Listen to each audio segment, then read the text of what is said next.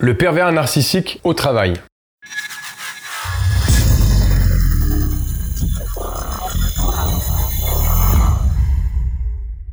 Bonjour à toi, je suis Bruno Bartoli et je te souhaite la bienvenue sur cette toute nouvelle vidéo.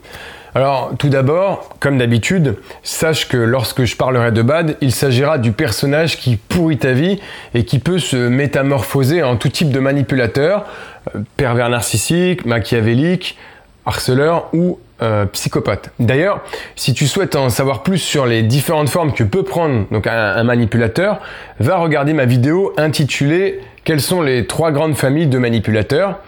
Donc euh, bah, je te la mets en lien de la description de cette vidéo. Partons donc dès maintenant sur le premier élément qui caractérise le pervers narcissique au travail.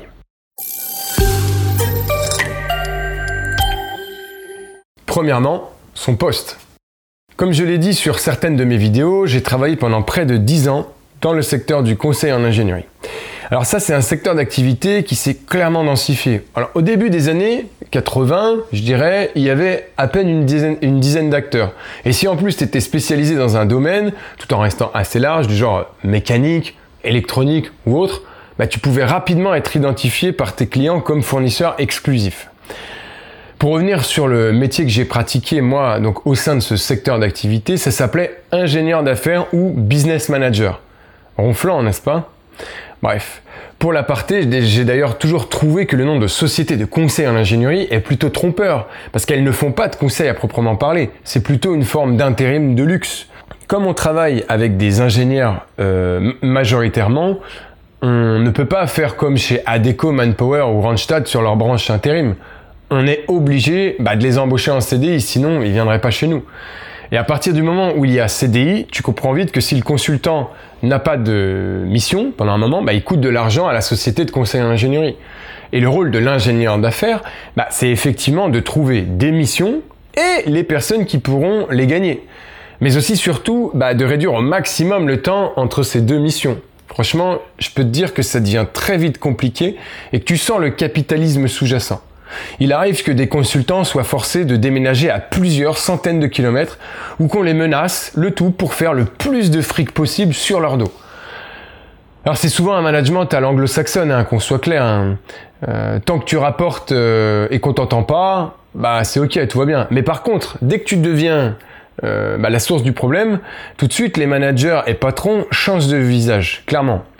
Euh, alors c'est pas forcément vrai hein, pour euh, tout le monde ni pour toutes les sociétés. Hein. J'ai même eu la chance d'évoluer au sein de certaines structures où on essaye de faire au mieux pour le consultant, toujours dans la limite du possible. Hein, faut pas oublier.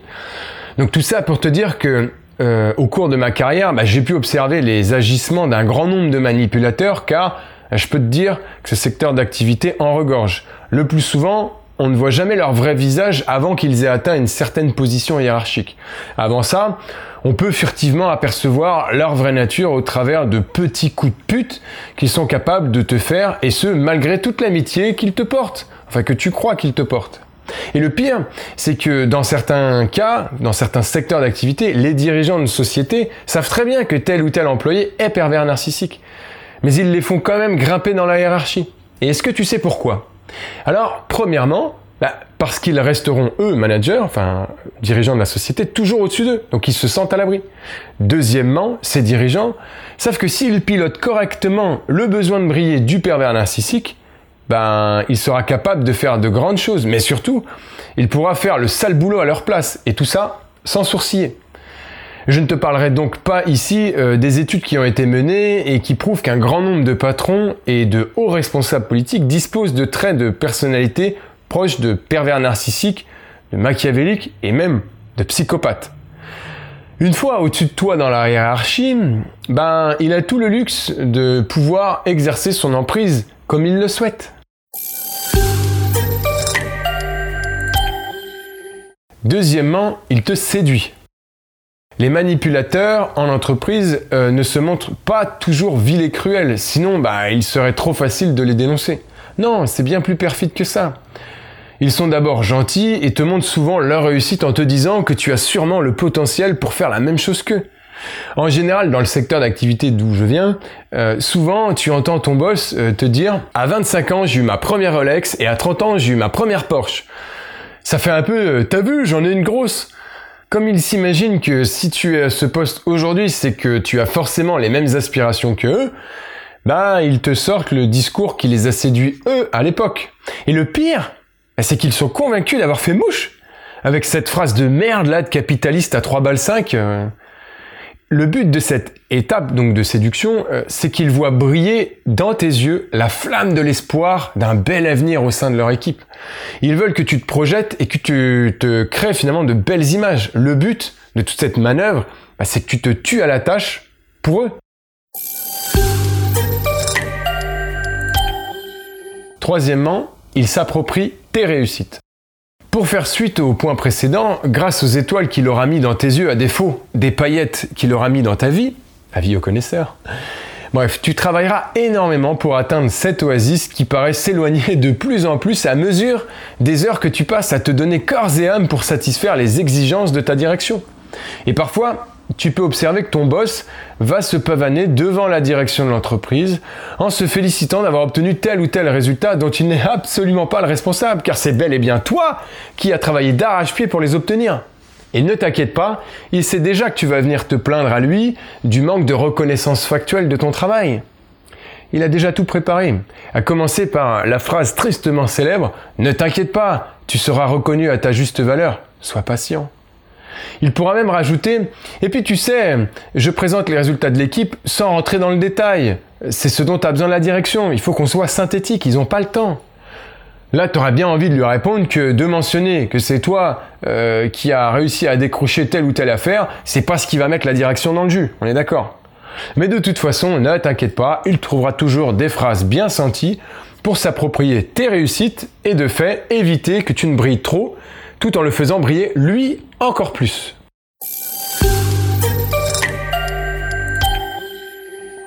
Quatrièmement, il rejette sa faute sur les autres.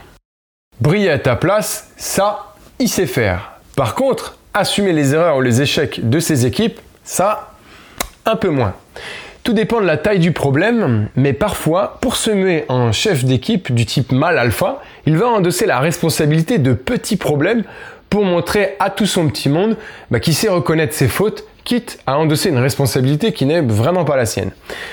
D'ailleurs, si on est fin observateur, on aura l'impression euh, qu'il en fait un peu trop. Du genre, j'assume pleinement la responsabilité de cette erreur, elle provient de mon équipe, donc, bah, c'est de ma faute, bien que je n'ai pas traité le sujet, bah, j'aurais dû être vigilant. À l'avenir, on progressera tous ensemble. Alors, dit comme ça, c'est plutôt un bon discours, on est d'accord. Mais toi, t'es pas dupe. Tu sens que ça sonne faux. Et effectivement, tu sens bien. Car en réalité, bah, c'est un bien vilain manège que nous joue Bad. Tout ceci est fait pour berner l'ensemble de l'entreprise, pour que le jour où il devra assumer un trop gros problème, il puisse se dédouaner en expliquant que tout a été fait dans son dos et qu'il n'a aucune connaissance de ce sujet finalement. De plus, il l'a prouvé auparavant, c'est quelqu'un qui assume les choses. Donc on aura plus tendance à croire son mensonge. Et là mon pote, je peux te dire que malgré tous les efforts que tu as faits, c'est sûr que c'est pas la tête de Bad qui va tomber. C'est bien la tienne. Cinquièmement, il fuit. Ah, on arrive enfin à la fin de l'histoire, à la fin du film. Tu sais, le moment où le héros a battu le monstre et qu'il peut enfin songer à un avenir radieux. Et oui, la quasi-totalité des manipulateurs n'assumeront jamais leurs erreurs ou leurs fautes. Bat préférera démissionner, il sera même capable d'incendier sa direction pour partir en grand prince. Si c'est comme ça, c'est moi qui pars. Je n'ai pas besoin de vous. De toute façon, tous les concurrents me dérouleront le tapis rouge pour que je vienne chez eux vous n'avez jamais su reconnaître ma vraie valeur. Comme je l'ai évoqué dans beaucoup de mes vidéos, le point clé du fonctionnement des manipulateurs, et particulièrement des pervers narcissiques, c'est l'image qu'ils souhaitent que les autres aient d'eux. Donc le fait d'assumer une erreur trop grosse qui casserait profondément la belle image euh, de ce beau manager grand et sans reproche qui travaille tous les jours, leur est totalement insupportable. C'est impossible d'assumer ça. Le manipulateur n'a pas les mêmes préoccupations que les gens normaux. L'image, ça passe avant tout. En même temps, ils ne vivent qu'au travers du regard des autres. Donc, dans une certaine mesure, la fuite, c'est la réaction logique.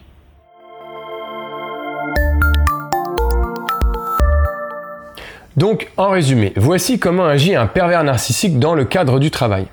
Premièrement, il cachera au mieux sa vraie nature tant qu'il n'a pas atteint un certain niveau hiérarchique. En fait, tant qu'il est assez bas dans la hiérarchie, euh, il ne laissera pas son côté pervers narcissique s'exprimer pleinement.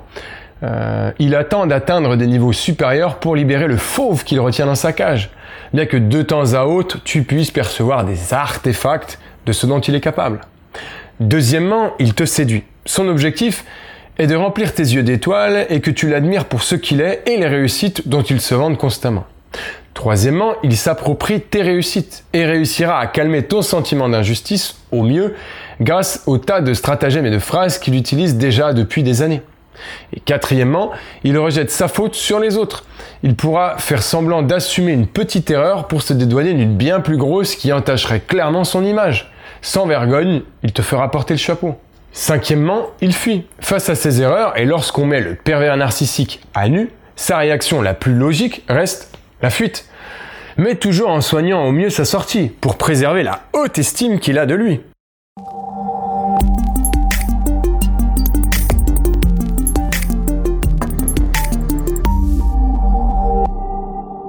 Voilà, c'est déjà terminé pour aujourd'hui. Je te remercie de l'attention que tu as portée à cette vidéo et bah, j'espère surtout que ça t'a aidé à progresser sur euh, ta connaissance de la manipulation afin que tu te sentes plus à l'aise dans ton quotidien et que tu puisses euh, toujours agir en toute bienveillance et surtout au mieux pour toi.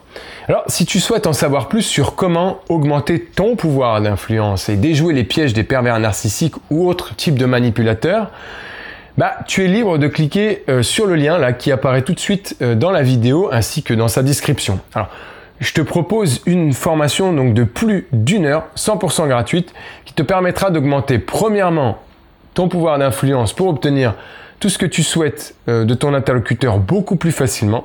Le tout sans avoir à jouer un rôle ni à changer qui tu es vraiment. Et deuxièmement, grâce à cette formation, eh ben, tu sauras comment réagir face à tous les manipulateurs qui souhaiteraient exercer leur emprise malveillante sur toi. Et oui, parce que parfois, eh ben, on est obligé de composer avec. La fuite n'est malheureusement pas une option. Bref, donc dès que tu auras renseigné ton email, je t'enverrai 4 vidéos de formation sur 4 jours différents, donc une par jour. Bon allez, on se retrouve donc tout de suite de l'autre côté. Encore merci et à très vite. Ciao